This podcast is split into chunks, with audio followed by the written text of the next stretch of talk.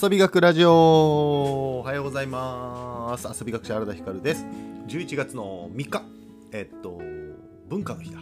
金曜日、えー、の放送してます。今日もラジオの収録の様子をインスタで生配信しながらやっております。おはようございます。えー、今日はですね今時間が7時10分ぐらいなんですけどあの普段はね6時ぐらいからだいたいやってるんですけど、えー、まあ休みの日なのでみんなね、えー、休みの日は結構朝起きるのが遅いっていう人が、まあ、非常に多いので、えー、あえて遅くしてました。僕朝からね仕事してたんですけど。で、えー、今日ねまさに朝から何やってたかっていうとあさってですね長崎県島原南島原市で、えー、原田光の講演会があるんですよ、まあ、研修会なのかなこれは。あの総合型地域スポーツクラブという地域のスポーツクラブを営む人たちが集まって勉強会研修会みたいなのがあります。でその講師が原田光と。で、えー、午前中は講義。講義。僕がおしゃべりする。そして午後からは実践ということで、えー、実際僕と一緒にスポーツをする。みたいなブロック立てになってるんですよね。20人ぐらい来るんじゃないかな。そう。それで、えー、やるんですけども。でそれがさ、えまあ、今日の本題なんですがこの新しい発想っていうのはどういうことなのかみたいな。こんなお話をしようと思ってまあ、えー、練習がてら喋らせてください。あのね今回のこの遊びの輪プロジェクト南島 in 南南島原市ってなってるんですけどもこれねあのテーマがさ総合型地域スポーツクラブ運営で使える新しい発想の実践っていうのがテーマなんですよ。新しい発想を身につけましょうっていうのがテーマなんですよ。でそこでだ新しい発想を身につけましょうというテーマで、えー、今日あまあ明後日、えー、皆さんね、えー、勉強会研修会で僕講師で、えー、皆さん参加者でやるんですけどじゃあこの新しい発想って何だっけみたいなね。そうなんだよね。新しい発想とはみたいな。また何々とはトークですかみたいなね感じですけど。いやで僕も考えたんですよ。今日考えながらこの資料とかを作ってて。いやそう新しい発想っていうのはなんとなくですが講演会とか行くと特にそうなんですけどね。自分が知らない全く新しい何かを知る。そうすることで新しい発想をもらえる。なんかそんな風に思っている人すごく多い気がするんですよ。もう一回言います。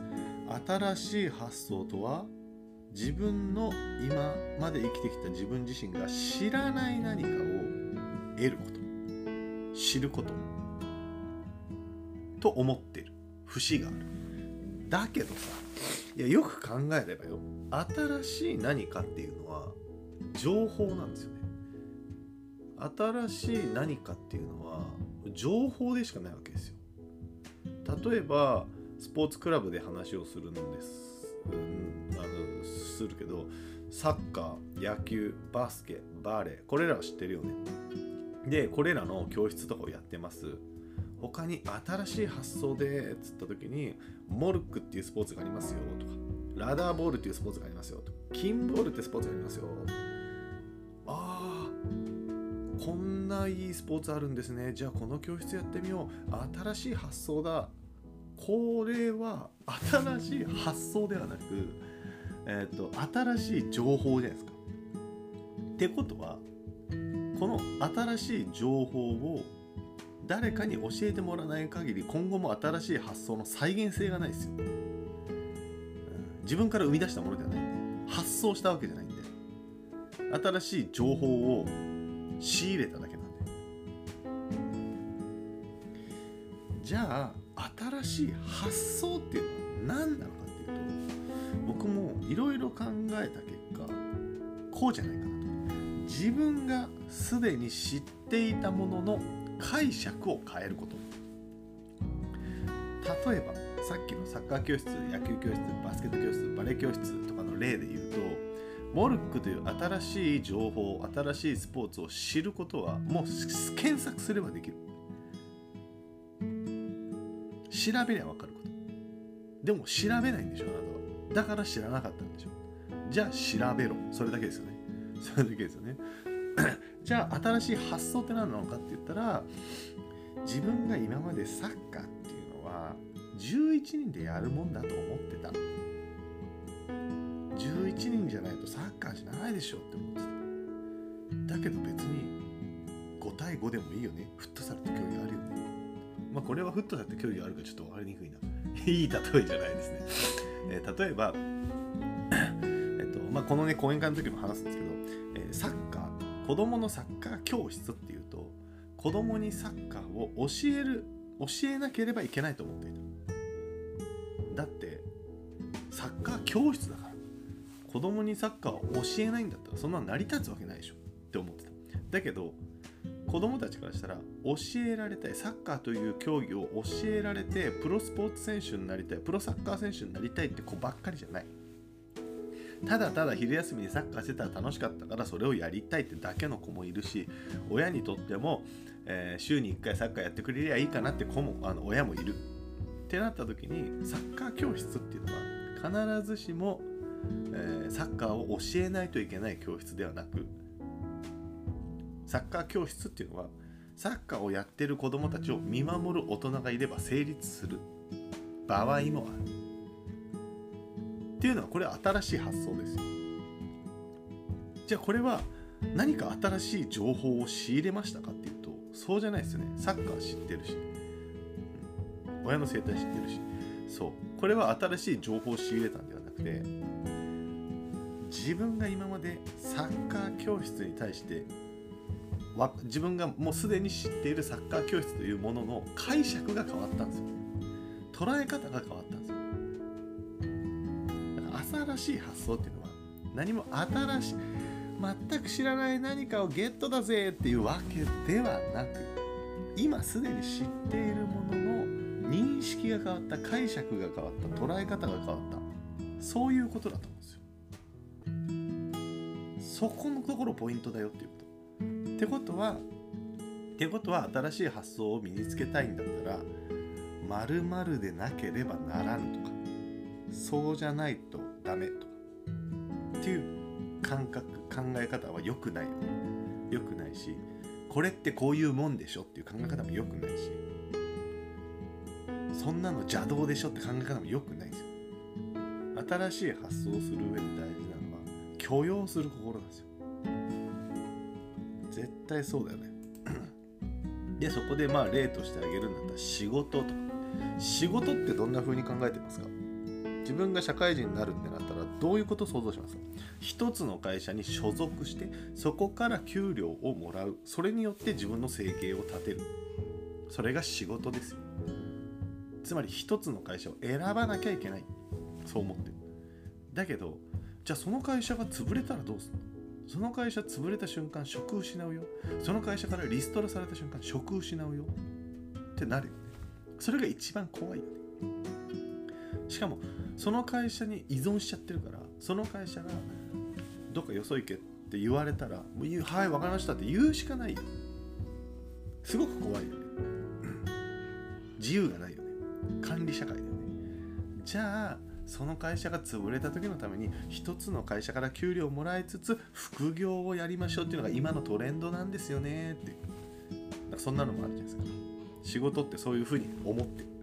だけどだけど別に1個の会社から1個の会社にしか所属しちゃダメなんてルールは基本的に国のルールとしてはないわけですね。会社のルールとしてあるかもしれない。でいいじゃない？だから仕事も1ヶ月例えば30万円稼ごうと思った時に30万円もらえる仕事を1個するより5万円もらえる仕事を6個した方が安定してません？5万円もらえる仕事が6個持っててこの6個が全部潰れるってことはまあないよ。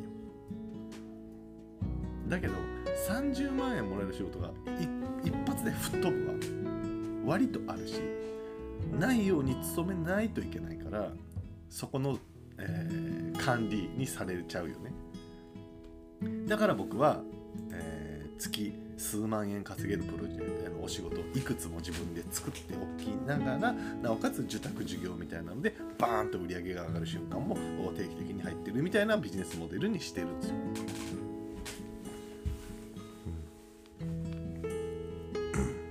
でもこれも全く新しい発想。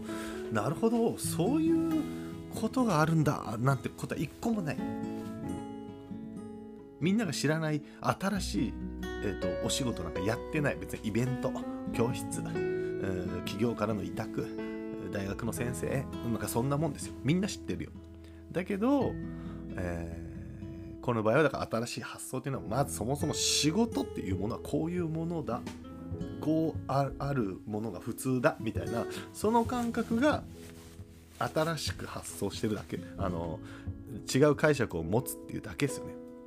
まあ、いればねいろんな企業に所属してる人とかもいるし、ね、みたいなことなので、えー、要は新しい発想というのは、えー、新しい情報自分の知らない新しい何かを得るということではない新しい発想というのは、えー、自分がすでに知っているものの解釈を変える捉え方を変えることだ。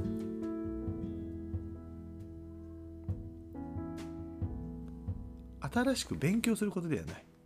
自分を振り返ることです。っていう、まあ、お話をね、えー、しようと思ってます、えー、なんかそうだな。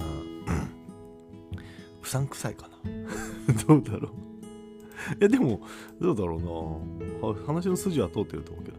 でそこからねいろんな事例をババババッと紹介していくっていう感じですね。まあいいや、はい、ちょっとねあのなんだもうあさってに迫ったところで、えー、と焦り始めて今バタバタとやってますが今日は熊本なんですよ。そう今日から僕熊本に行きます。今日熊本行ってえー、明日南島原に渡って明後日南島原で講演会。で、えー、車中泊をね、えーまあ、キャンピングカーを買った時の想像イメージして車中泊を2泊やってみようと思ってます。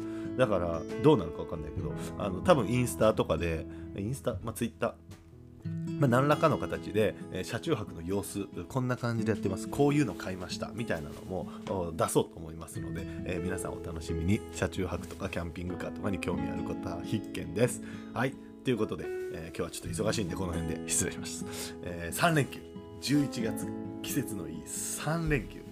楽しんで遊んでいきましょう。